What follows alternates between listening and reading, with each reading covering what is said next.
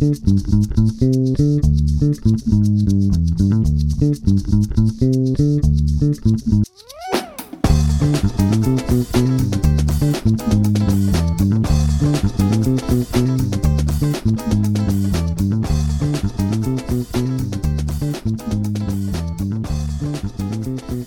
¿qué tal? Buen día a todos. Bienvenidos a otro podcast ANADE.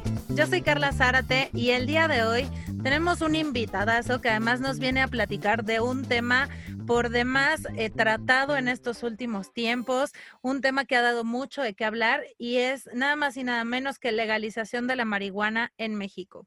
Para ello tenemos a Juan Francisco Torres Landa, él es secretario de Consejo de México Unido contra la Delincuencia. Bienvenido, Juan Francisco. Calita, qué gusto saludarte a ti y al importante público de ANADE. Pues muchas gracias por aceptar la invitación y me gustaría empezar por el principio, valga la redundancia. Hay un proyecto que se ha aprobado, o sea, se habla mucho de la legalización de la marihuana, pero yo creo que sería importante para nuestros escuchas que primero que nada nos platiques este, cómo estábamos, qué es lo que estaba prohibido y de pronto ahora qué es lo que está permitido, porque entiendo si ya hay un tema a lo mejor medicinal aprobado, pero también hay otro que falta eh, por aprobar. ¿Qué nos platicas al respecto? Pues sí, mira, es una larga historia este, que nos daría para hablar horas, pero no tenemos tanto tiempo. Voy a tratar de hacer la forma ejecutiva, sucinta. Eh, en México, lamentablemente, la prohibición de drogas ha sido una política que se ha aplicado ya durante muchas décadas, con resultados francamente desastrosos, porque lo que es un problema de salud pública, se convirtió en uno de seguridad pública y la utilización del derecho penal como instrumento punitivo para tratar de controlar la conducta de los ciudadanos eh, ha probado ser, como en muchos otros lugares del mundo, eh, pero en México ha sido particularmente cruento, porque además de todo se recurrió a que la ejecución de esta política no solamente fuera materia del derecho penal, sino del uso de fuerzas armadas eh, para tratar, insisto, de imponer sus premisas. Y las premisas son muy básicas. La premisa es, si yo elimino la oferta, voy a eliminar la demanda. Lo que no existe en el mercado pues no se puede consumir y listo, ¿no? Entonces la, la, premisa es bastante sencilla. Es más, si fuera, si ese resultado se hubiera dado, pues este, ahorita podríamos hablar tú y yo de otras cosas, del fútbol o, o de las elecciones o cualquier otra cosa, ¿no? Pero no, tenemos que hablar de esta política por el enorme desastre que ha representado. Porque además el problema no es solamente que no eh, resultó viable este tema de eliminar la oferta y, por ello controlar la demanda. De hecho, la oferta está hoy en niveles este, estratosféricos. Hay de chile y de manteca, hay pastillas de todos los colores del arco iris disponibles en cualquier callejón en la ciudad o en el país. Y eh, la demanda no se ha podido controlar porque la realidad de las cosas es que los consumidores respondemos a otro tipo de estímulos pero no necesariamente a una prohibición punitiva como es este caso. Tan es así que eh, estoy seguro que si platico con tu amable auditorio y les pregunto si alguien tiene dudas sobre si es nocivo el alcohol y particularmente el tabaco, pues pocas personas me van a tratar de argumentar, uno, nadie argumenta que es bueno, eh, y pocos me pueden argumentar que no saben que son malos. Y sin embargo, cuando les pregunto si fuman, pues varios, levantan la mano, ¿no? Entonces digo, oye, pues qué curioso. O sea, saben que les hace daño, están informados de que les hace daño y no obstante lo consumen. Entonces la pregunta es, ¿y por qué no están en la cárcel esas personas? Porque al final del día se pueden hacer haciendo un daño similar o en algunos casos incluso superior al que provoca la marihuana. Yo no estoy sugiriendo, y quiero dejar eso claro, yo no estoy promoviendo el uso de ningún estupefaciente, de ninguna droga. Lo que estoy tratando poniendo de manifiesto o poner de manifiesto es que hay una asimetría, una ilógica determinación de instrumentos para tratar de controlar una conducta. El, proceso punitivo no es la medida idónea. Hay que utilizar mejor herramientas como son la prevención, la educación y el propio tratamiento médico. Eso es lo que nos va a dar mucho mejores resultados y de paso generamos un efecto eh, importante que es quitar la parte nociva de esta política, que es que genera un, un monopolio, un mercado monopólico en manos de la delincuencia organizada. Si, te pones a pensar un segundo, fíjate lo que sucede. Un mercado que debería estar regulado por la autoridad administrativa en cuanto a calidad, dosis, tiempos, distribución, etcétera, como sucede con el alcohol y con el tabaco, eh, a través de la prohibición, la autoridad administrativa renuncia a esa posibilidad y se la entrega a la delincuencia. Entonces alguien me dice, oye, pero ¿a poco las drogas se regulan? Sí, sí están reguladas, nada más que están reguladas por la delincuencia. ¿Cuál es la regulación que ellos imponen? Dinero. Lo único que se requiere es dinero para conseguir la droga. Oye, ¿y hay alguna otra forma de prevenirlo? Pues no, la, fuerza en bruto. Pero la fuerza en bruto lo único que ha generado, repito, es mortandad, es desolación, es corrupción y una enorme eh, desvinculación entre la ciudadanía y las autoridades y el fortalecimiento de la delincuencia. Entonces, por eso es que nosotros abogamos fuertemente porque haya estos cambios. Lamentablemente los cambios no se han dado a la velocidad que quisiéramos. La primera resolución de la Corte en que se determinó que esta política era anticonstitucional se dio el 4 de noviembre de 2015 con el caso Smart, en el cual cuatro personas, incluyendo a tu servidor, nos vimos favorecidos con esa resolución de la Corte.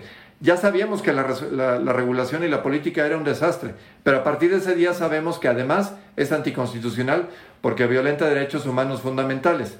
Entonces aquí lo, curioso es que, fíjate, desde esa fecha en que ya transcurrieron eh, o están por transcurrir este, pues casi seis años, ¿no? Eh, y no hemos sido capaces como sociedad eh, y como órganos legislativos y ejecutivos de evolucionar. Hay un cambio importante en materia terapéutica y medicinal, en que con tres años de diferencia, pero finalmente se implementó un reglamento y ahora estamos a la espera de que se emita la ley en materia de uso personal. Pero curiosamente el, el órgano legislativo va a pedir su cuarta prórroga a la Corte, porque la Corte ya les exigió que hicieran este cambio y, van a pedir la cuarta prórroga. Es increíble. No, no pueden legislar en algo durante seis años y particularmente en esta legislatura en dos años. Así es que así es como están las cosas, mi estimada Carla. Ok, pero a ver, entonces, eh, comentabas que ya hay algo en, el uso medicinal que más o menos hace tres años eh, se publicó. ¿Eso qué permite? O sea, específicamente en el tema medicinal, ¿qué es lo que se está permitiendo o qué es lo que se está regulando? Bueno, eh, en realidad la Ley General de Salud se modificó en la parte medicinal y terapéutica en 2017, pero eh, se dio un plazo para que en diciembre de 2017 se expidiera el reglamento en esa materia en particular. Okay. No se expidió sino hasta tres años después. Es decir, se, se tardaron la friolera de 36 meses para, para, o sea, tres años para expedir ese reglamento. Con ese reglamento lo que se hace es que las sustancias que tengan más de 1% de THC hacia arriba este, están sujetas a una regulación porque tienen justamente eh, una serie de atributos terapéuticos eh, y entonces esa parte de la cadena en cuanto al uso está ahí regulada, no así la parte del origen, no así la parte de los insumos, esa parte no está debidamente regulada y claramente todo el uso personal e incluso la industria del cáñamo hoy en día sigue, sigue estando en un vacío legal. Entonces hay enormes secciones, digamos, de esta necesidad que tenemos como país que hoy en día no están atendidas y que realmente es una desgracia porque mientras eso no suceda, seguimos aplicando la política que ya sabemos es desastrosa y que a partir de 2006, con la famosa guerra contra las drogas, escaló el nivel de violencia y el nivel pues de desolación con el que en grandes zonas del país se enfrentan las bandas eh, de delincuencia organizada porque quieren proteger un negocio que es muy rentable. Sí, exactamente. Y en el tema eh, lúdico, recreativo, del que tanto se habla, ¿qué es lo que se está pretendiendo hacer? O sea, ¿qué, es lo que se pretende permitir y qué es lo que hasta el día de hoy los legisladores eh, siguen debatiendo al respecto?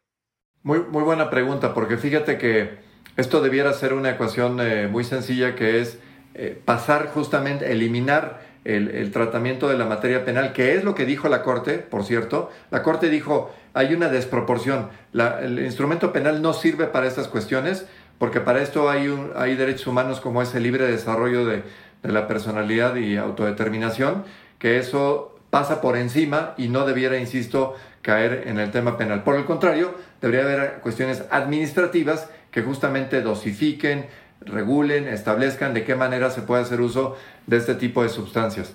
Lamentablemente las iniciativas que han estado fluyendo en el Congreso Federal y que inició en el Senado fue a la Cámara de Diputados y la regresaron ahora al Senado y ya se les fue el periodo ordinario, este, siguen teniendo, hay avances porque efectivamente se impulsa el que finalmente se regule la sustancia y, no bajo un régimen prohibicionista absoluto. Pero este, no abandonaron el sistema penal. Lo que hicieron es que establecieron umbrales en base a dosis, es decir, a, gramaje, eh, al monto, digamos, de la cantidad que uno puede portar para determinar si se aplica o no una sanción de tipo administrativo o de tipo penal. Entonces, teniendo la enorme oportunidad de eliminar el uso de la materia penal, recurrieron a seguir utilizándola en cierto tipo, digamos, de, pesos, ¿no? Lo cual alguien puede decir, bueno, pues a lo mejor no está tan mal porque si, si de 5 gramos a 28 es como se eleva el nivel de portación en el cual no hay sanciones, pues a lo mejor es suficiente para una persona. Y alguien podría argumentar que es el caso. Lo que pasa es que de 28 hacia adelante empiezan a haber sanciones más graves, incluyendo, insisto, eh, cárcel, eh, obviamente penas privativas de la libertad. Entonces, en la práctica lo que eso sucede, para que entendamos y hablemos en plata, es que eh, las autoridades saben que si uno excede de cierto tipo de peso, la sanción deja de ser, digamos, no haber sanción o sanción administrativa y pasa a ser sanción penal. Entonces, adivinen qué, como no vivimos en Suiza, este, sabemos que hay copeteo. Es decir, si a alguien le faltan unos cuantos gramos para que sea sanción o para que sea sanción penal, pues las policías, las eh, procuradurías, las fiscalías hoy en día, pues contribuyen a, ese incremento del gramaje para que estés en una posición mucho más endeble y claro, porque ante la exposición, ¿no? los riesgos de ser procesado, pues alguien tendrá que explicar o de alguna manera eh, prestarse a corruptelas. Esa es la realidad de las cosas. Entonces, por eso es que lamentamos que no se haya eh, abordado este tema frontalmente y que quitemos la aplicación del derecho penal y recurramos a la vía administrativa, insisto, como se hace con el tabaco y con el alcohol, ¿eh? y el tabaco es mucho más lesivo que la marihuana. Este, y sin embargo, yo no conozco a una sola persona que por lesionarse con tabaco hoy en día esté en la cárcel. Eh, eso, eso no sucede así. Eh, una, una, pregunta, por ejemplo, que yo suelo hacerle al público en general y entre abogados es, es normal, es que si el bien jurídico tutelado en todos estos temas de delitos contra la salud es la integridad corporal y la salud de la persona, entonces la pregunta es, ¿cuál es el, el acto de posible mayor agresión que una persona puede cometer a sí mismo en contra de su salud o su bienestar? Y te pregunto a ti, Carla, ¿cuál es el acto así, la mayor agresividad posible que puedes tener contra tu persona? ¿Cuál sería? Suicidarme. La tentativa de suicidio, porque si, si no es tentativa, pues ya no hay nada que sancionar. ¿no? Pero la tentativa de suicidio sí se debería sancionar. Fíjate, si tú, bueno, yo no porque yo sí tengo permiso, pero tú que no tienes permiso y si recurrieras a, fumar un carruquito de marihuana y te, sorprende un policía hoy en día con la legislación vigente, puedes pasar en la cárcel hasta 10 años. Eh, y sin embargo, este, si en vez de eso eh, te estrellas con tu coche tratando de suicidarte y no tienes éxito, ¿Cuál es la sanción penal contra esa sanción donde te trataste de quitar la vida voluntariamente? ¿Cuál es la sanción penal? No tienen. No hay sanción penal. Imagínate la locura. Si tomas un cigarro de marihuana, te refunden 10, 10 años.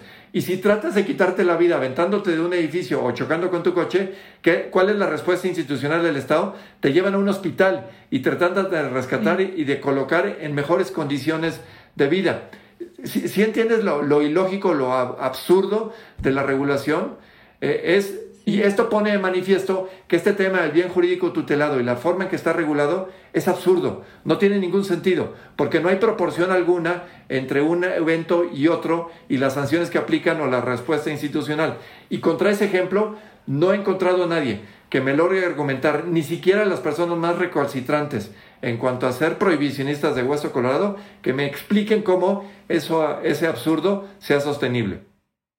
Sí, sí, totalmente. No lo había pensado así, pero tienes, tienes toda la razón. Y para entender un poquito más ese uso que se pretende dar recreativo que le llaman, ¿de qué se trata? O sea, quiere decir que entonces yo puedo traer X gramaje en mi bolsa, pero además puedo tener, no sé, este, mi cultivo de marihuanita, mi plantita en mi casa. O sea, ¿qué, qué es ese uso lúdico de que hablan? El uso personal del que ahora, este, en cuanto se emita la legislación, que insisto todavía no es el caso, eh, lo que va a permitir es que tengas eh, clubes canábicos o autocultivos. En los autocultivos ahorita podrías tener hasta seis plantas este, en, tu, en tu, digamos, en tu casa. eh, lícitamente eh, para autocultivo y autoconsumo. no se permite la comercialización ni se permite que digamos, hagas de esto una industria como tal. Para eso hay otro tipo de licencias y permisos. Pero en lo que se refiere a uso personal, puedes tener hasta este número de plantas y puedes tener un gramaje de hasta 28 gramos en el cual tú puedes circular, digamos, abiertamente sin tener riesgo de ser procesado penalmente o sancionado administrativamente. Si te pasas de los 28 gramos y empiezas a incrementar, ahí hay varios umbrales en los cuales, insisto, vas a tener sanciones o incluso un procesamiento penal. Si te pasas, por ejemplo, si te pasas de 14 kilos, ahí vuelves a, a una eh, tema de 5 a 14 y de 14 en adelante, empiezan a haber ya problemas serios en cuanto a tipificación y sanciones privativas de la libertad. Y para eso eh, necesito un permiso, porque ahorita hablabas justo de, yo tengo permiso y tú no lo tienes. ¿Qué, ¿Cómo es ese permiso? ¿Qué se tiene que solicitar? Mira, este, la, la, ley habla, o sea, lo que es autocultivo y autoconsumo y 28 gramos no necesitas permisos. Este, pero si quieres dedicarte a esta industria y, digamos, eh, generar eh, eh, insumos, sobre todo, por ejemplo, para tipo farmacéutico, industrial, etcétera, hay licencias y permisos que se tienen que conseguir. También se permite que haya autocultivo en grupos cerrados, en los cuales, digamos, son clubes canábicos en los cuales en ese grupo se autoriza que haya un cultivo para el grupo y puedan tener, digamos, la, posibilidad de justamente intercambiar, eh, pues no sé, distintas especies, etcétera, pero sin ánimo de lucro y ánimo de comercialización. La idea es simplemente que haya este, la posibilidad, insisto, de que personas que tengan una misma afinidad por, por este insumo en particular lo puedan hacer lícitamente. Ah, ya, ok, ok. Y, y en el tema de eh, que yo la verdad he escuchado mucho todo este rollo del THC, ¿no? Este, realmente, ¿qué es ese THC, esa sustancia y, y cómo, cómo impacta el hecho de que sea legal o no legal? Porque entiendo que incluso también ese THC, este, propiamente no, no es tanto que justo te vayas a fumar un cigarro de marihuana, sino que también se utiliza para otro tipo de, pues no sé, medicamentos, insumos, qué sé yo. Eh, el THC es el tetrahidrocannabidol, que es la sustancia activa eh, que tiene obviamente un, carácter eh, de alteración de la conducta, llamarlo así. Es justamente lo que provoca un, cambio en, la conducta de la persona y provoca este efecto, digamos, con cierta medida, pero que tiene un efecto alucinógeno. Eso es lo que a muchas personas le atrae, el que tenga este efecto, digamos, de eh, pues de diversión y de placer, ¿no? No es mi caso, yo no soy consumidor, pero entiendo que quien sí lo consume, pues tiene esta adicción. Como puede ser el caso, insisto, del alcohol o el tabaco. Eh, hasta donde yo sé, la gente que fuma, no es mi caso, le encuentra un placer en hacerlo. No lo hace por hacerse daño, es porque tiene un placer. Lo mismo alguien que tome un vino eh, o un whisky o una cerveza, es porque les brinda cierto placer. Pasa lo mismo con la marihuana con, y el ingrediente activo es este THC. Nada más que en la medida en que ese, ese ingrediente pasa de cierto umbral, este, deja de ser, digamos, un efecto de uso lúdico y puede caer en terrenos medicinales eh, o terapéuticos, que son los que regula el reglamento, que ese sí está en vigor, mientras que eh, el, otro, eh, el otro uso, el personal, etcétera, es el que hoy lamentablemente todavía no está regulado. Ah, ya, ok, muchas gracias.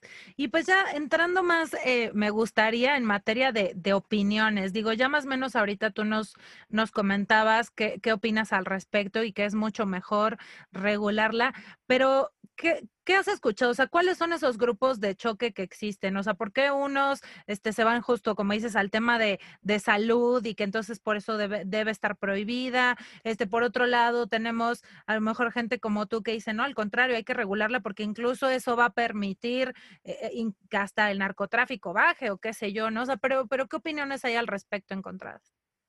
Mira, este es un tema, este, hay que hacer un lado los tabúes, hay que hacer un lado los eh, prejuicios sobre si esta es una sustancia que nos va a volver demonios y, nos vamos a comer a nuestras abuelitas y, vamos a volvernos locos. Esos son puras historias, leyendas urbanas que no tienen ningún sustento ni científico ni metodológico, hay que decirlo como es. Insisto, yo no estoy proponiendo este, el aumento en el consumo. Lo que quiero más bien es reconocer que hay una situación y que es mejor regularla a, no hablar del elefante en el cuarto, ¿no? Entonces, si en eso estamos de, acuerdo, lo, importante es que tengamos instrumentos a nuestra mano para, para tomar mejores decisiones. de lo que se trata es que yo sepa cuáles son los efectos, las causas, este, las consecuencias, y a mí me deja el Estado decidir sobre mi persona y sobre mi cuerpo, y yo sabré lo que puedo hacer sobre el particular. El Estado me debe proteger de lo que nosotros denominamos crímenes predatorios, los que no dependen de mí, el secuestro, eh, el homicidio, el robo, el robo en casa habitación, todo este tema, eh, eh, infanticidios, etcétera, todo este tema trata de personas, todo este tema, estos temas que son realmente lesivos para la convivencia en comunidad. Pero el que una persona decida tener un placer propio o en cierta manera hacerse daño es decisión de esa persona. Y el Estado lo que debe hacer es, insisto, es suministrarle toda la mejor información para que tome buenas decisiones. Esta cuestión de que tenemos que meter a la cárcel a una persona porque se está haciendo daño, eh, repito, no resiste el menor análisis. Ya te expliqué lo que pasa con la tentativa de suicidio. Y eh, hoy en día en el mundo no hay un solo caso demostrado, ni uno, ¿eh? ni un solo caso demostrado sobre abuso en el consumo de marihuana y muerte de esa persona. Ni uno. Dime cuántos casos están documentados en el mundo de personas que han muerto por abuso en el consumo de alcohol o abuso en el consumo de tabaco. Estamos hablando de millones de casos por cirrosis, enfisema pulmonar u otros padecimientos similares. ¿Cuántas de esas personas terminaron en la cárcel? Sí, ninguna. Ninguna, ninguna. ¿Y por qué queremos meter a la cárcel a alguien que no se puede quitar la vida con el uso de marihuana? Este, es, es estúpido. Oye, que, a una persona que esté bajo el influjo de eso no se le permita manejar o, operar una maquinaria, bueno, por supuesto, como tampoco se le debe permitir este, bajo el influjo del alcohol. Pero de eso a meterlo a la cárcel hay una desproporción brutal. Y te repito, lo que no podemos perder de vista para aquellos que son, digamos, recalcitrantes prohibicionistas, es decirles dos cosas. Si es lo que quieren es prevenirle riesgos a sus hijos, abrirles los ojos que nunca han estado en mayor riesgo nuestros hijos que lo que pasa hoy en día porque nuestros hijos pueden ir a cualquier callejón, a cualquier tiendita de la calle y consiguen la droga que se les antoje. Nada más que con un agravante. Son menores de edad, no sabemos qué es lo que les están vendiendo y el único interés en ese comercio es el lucro. Mientras que si pudiéramos regular y pudiéramos hacer las cosas en orden, tendríamos mucho mejor capacidad de que justamente de prevenir ese tipo de daños, porque con información, con prevención, con tratamiento médico, podemos hacer mucho mayor bien que este tema, insisto, del absurdo que representa perseguir con balas a quienes se están haciendo daño, en el peor de los casos, a sí mismos. Sí, así es. ¿Y tú crees, la verdad digo, haciendo una cartita a Santa Claus, ¿tú crees que pudiéramos llegar realmente, ejemplo, a, poder ir a la tienda y así como compras una cajetilla de cigarros, comprar una cajetilla de marihuana o un poco de marihuana o algo así? O sea, ¿se prevé también a la larga esa comercialización regulada? No, acuérdate que hay una diferencia importante, este, y nosotros estamos en contra de que así fuera. No hay comercialización. En el tema de marihuana no hay comercialización, no hay distribución masiva, no hay un comercio como tal. Cosa distinta a lo que es medicamentos, eso lo dejo aparte. Pero en materia de uso personal no hay comercialización. Y no debemos permitir que haya comercialización porque si no justamente la mercadotecnia promovería el consumo y rentabilizaría el incremento en, justamente en la oferta y por lo tanto en la demanda. Entonces, no, no se permite la comercialización. Lo que se permite es el autocultivo y el autoconsumo. Y eso está bien, porque además estas plantitas son increíblemente resilientes. Las puedes tener en el sótano, eh, en la terraza, en la azotea. Eh, son realmente plantas muy dóciles y de fácil reproducción, entonces no se requiere gran ciencia. Eh, y, insisto, si la persona quiere consumirla y no le hace daño a terceros, dejen a la persona, hombre, que esté tranquila. Si se quiere fumar ese cigarro o se quiere fumar un cigarro de tabaco o, echarse un trago, insisto, mientras no dañe a terceros, está en su libertad de hacerlo y dejemos que eso suceda, que el Estado ocupe su tiempo en otras cosas, no en esto.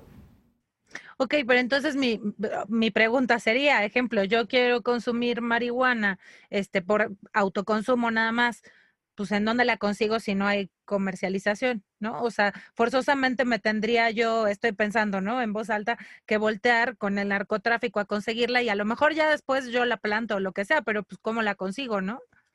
Se tiene que regular la cadena de suministro, por ejemplo, de semillas o de plantas.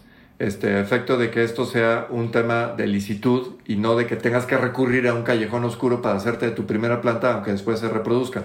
Sí es un tema que se tiene que regular. Y ahí hay omisiones en la legislación actual porque, por ejemplo, en vez de propiciar que haya un aumento y una eh, posibilidad de que haya plantíos lícitos, particularmente entre productores menores, ¿no? Los campesinos, por ejemplo, de Guerrero y de Oaxaca y de Michoacán, que tanto sufren porque están a fuego cruzado entre la delincuencia y las Fuerzas Armadas, si hubiera un, espacio de licitud de cultivo con una cadena de, distribución para este tipo de consumos, insisto, no comerciales, pero sí de un origen lícito de esas plantas, ayudaríamos a eliminar muchos de los problemas que tenemos hoy en día, incluso de carácter social.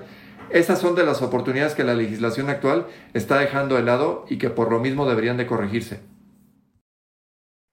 Sí, claro. Y, en ese respecto, ¿qué es, ¿qué es, lo que están haciendo? O sea, eh, ya hay, no sé, este ejemplo, un parlamento abierto eh, en donde puedan eh, existir este tipo de, eh, pues, de cosas que se pueden aportar eh, o de plano ahorita ya está cerrado ese tema? ¿Cuándo se prevé que, pudiera empezar a avanzar otra vez en el siguiente periodo? Sí, debería, este, digo, hay la posibilidad de que hubiera un extraordinario, la verdad es que lo dudo, ya se les fue el tiempo otra vez y esperemos que, que haya mejor oportunidad. Eh, insisto, dudo mucho porque no nos han confirmado que se vaya a expedir o, convocar un eh, periodo extraordinario. Entonces, si no fuera ese el caso, tendría que irse al siguiente periodo ordinario con un, con un bemol importante, que es que la Cámara de Diputados va a ser una Cámara distinta. Entonces, no sabemos exactamente los criterios, bueno, no sabemos ni la, composición ni los criterios que imperarán en esa nueva Cámara y por lo tanto, si encontraremos una nueva resistencia a algo que debiera haberse legislado durante estos primeros tres años de la legislatura, pero repito, pues ya, ya no lo hicieron y, salvo que se les prendiera el foco de hacer un periodo extraordinario, lo vamos a tener que ver hasta septiembre en que entre en vigor el nuevo Congreso con la nueva Cámara de Diputados. Ahorita la pelota la tiene la Cámara de Senadores, este, porque podría aprobar la iniciativa como les llegó de la Cámara de Diputados, pero tendrían que aceptar todo como les llegó. Si le quieren mover una coma, automáticamente ya no podría este, suceder y tienen que esperar a la siguiente legislatura que insisto, parece ser que es lo que va a suceder. Sí, sí, seguramente. Y además, eh, como dices, al ser nuevo en el siguiente periodo, pues otra vez empezar a lo mejor el análisis y a lo mejor habrá otros grupos de, de choque que no les parezca X o, o Y cosa de la legislación, ¿no? Sí, ese riesgo existe de que haya un cambio de criterio y algo por similar. En el, en el Senado no, porque el Senado no va a modificarse, pero, pero sí se puede, bueno, de hecho seguro se va a modificar la Cámara de Diputados, no sabemos cuál va a ser el peso específico de cada fracción parlamentaria y por lo tanto de las opiniones que tengan sobre el particular, pero eh, de que va a haber un cambio, va a haber un cambio, eso no hay duda.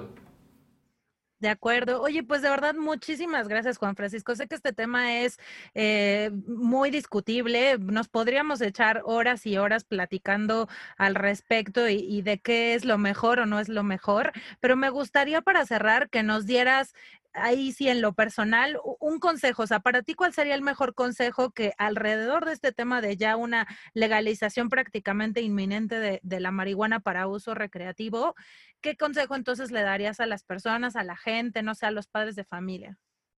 Pues mira, yo te diría que, que lo más importante es que nos informemos, lo más importante es que desmitifiquemos este hecho de que las drogas son malas y todo lo malo debe ser procesado penalmente y el uso del instrumento penal es lo que se requiere para resolver eh, los problemas inherentes. Ese silogismo es falso de toda falsedad. Y lo que tenemos que hacer es que los padres de familia, los maestros, debemos, en las escuelas pues, debemos recuperar en conjunto nuestra capacidad de ser justamente los tutores de la mejor información y los mejores instrumentos para que nuestros hijos y nosotros mismos tomemos buenas decisiones. El que el Estado tome por nosotros esa decisión no es solamente irracional, sino que es un desperdicio brutal de recursos y que genera eh, enormes males colaterales, insisto, como es este empoderamiento de la delincuencia, que hoy en día en nuestro país ha llegado a niveles ya eh, totalmente inaceptables. Digo, no hay un nivel aceptable, pero actualmente estamos totalmente fuera de control porque han tomado, eh, han tomado hoy en día la hegemonía en territorios muy grandes. Eh, del país. Tienen asoladas a comunidades enteras. Eh, han invadido incluso la esfera electoral. Sabemos que a los candidatos incómodos los intimidan o los matan y, llegan a esos puestos personas que les son afines. Entonces, Alguien me podrá decir, bueno, es que eso no tiene nada que ver con, el tema de política de drogas. Yo les diría, tiene mucho que ver. No es una solución automática y, única, pero es un motor fundamental de algo que sí genera una dinámica económica y una dinámica delictiva que es súper potente. Y mientras no eliminemos eso, lo que sí hemos colocado es que estas personas son tan potentes económicamente que se han diversificado en muchos otros negocios como es justamente el secuestro, la extorsión, en este caso el derecho de piso que nos preocupa sobremanera, las bandas eh, de tráfico de personas, etc. Y eso te lo digo porque muchas personas nos dicen, no, es que si les quitan eso, se van a dedicar a otras cosas. No se van a dedicar, ya lo hacen, pero lo hacen con un flujo económico brutal proveniente del tráfico justamente de estupefacientes. Entonces, tenemos que debilitarlos económicamente para que entonces las autoridades tengan mayor capacidad de enfrentarlos en esos otros terrenos en que hoy no los han podido este, derrotar. Entonces, es el momento de abrir los ojos y decir, señores, ya basta de tonterías, quitémosle ese negocio, regresemos la capacidad de regular a la autoridad administrativa y démosle mayor potencia a nuestras fuerzas del orden de seguridad pública para que puedan ahora sí combatirlos con eficiencia. Es un tema de en, qué, en quién preferimos que tenga mayor capacidad, la delincuencia o las autoridades. Eh, salvo que le preguntes a la delincuencia, me imagino que el resto de los ciudadanos diríamos, pues a las autoridades. Pues de eso se trata, es lo que tenemos que hacer. Eso es lo que tenemos que hacer. Exacto, no puedo estar más de acuerdo contigo. La verdad, muchísimas gracias por todas tus aportaciones.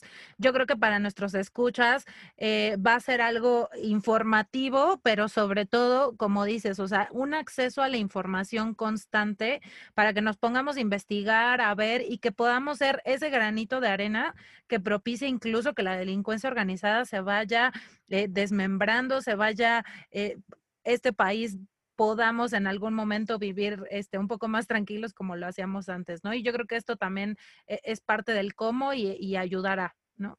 Es urgente y la ciudadanía informada es una ciudadanía potente. La ciudadanía engañada es una ciudadanía débil. Entonces hay que informarnos y ser potentes. Así es. Muchas gracias, Juan Francisco, de verdad que hayas aceptado esta invitación. Eh, me encantó, me encantaron todos tus comentarios y muchas gracias también a nuestros escuchas.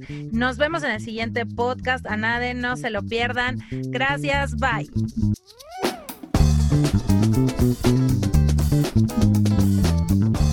Este es un podcast de la Asociación Nacional de Abogados de Empresa.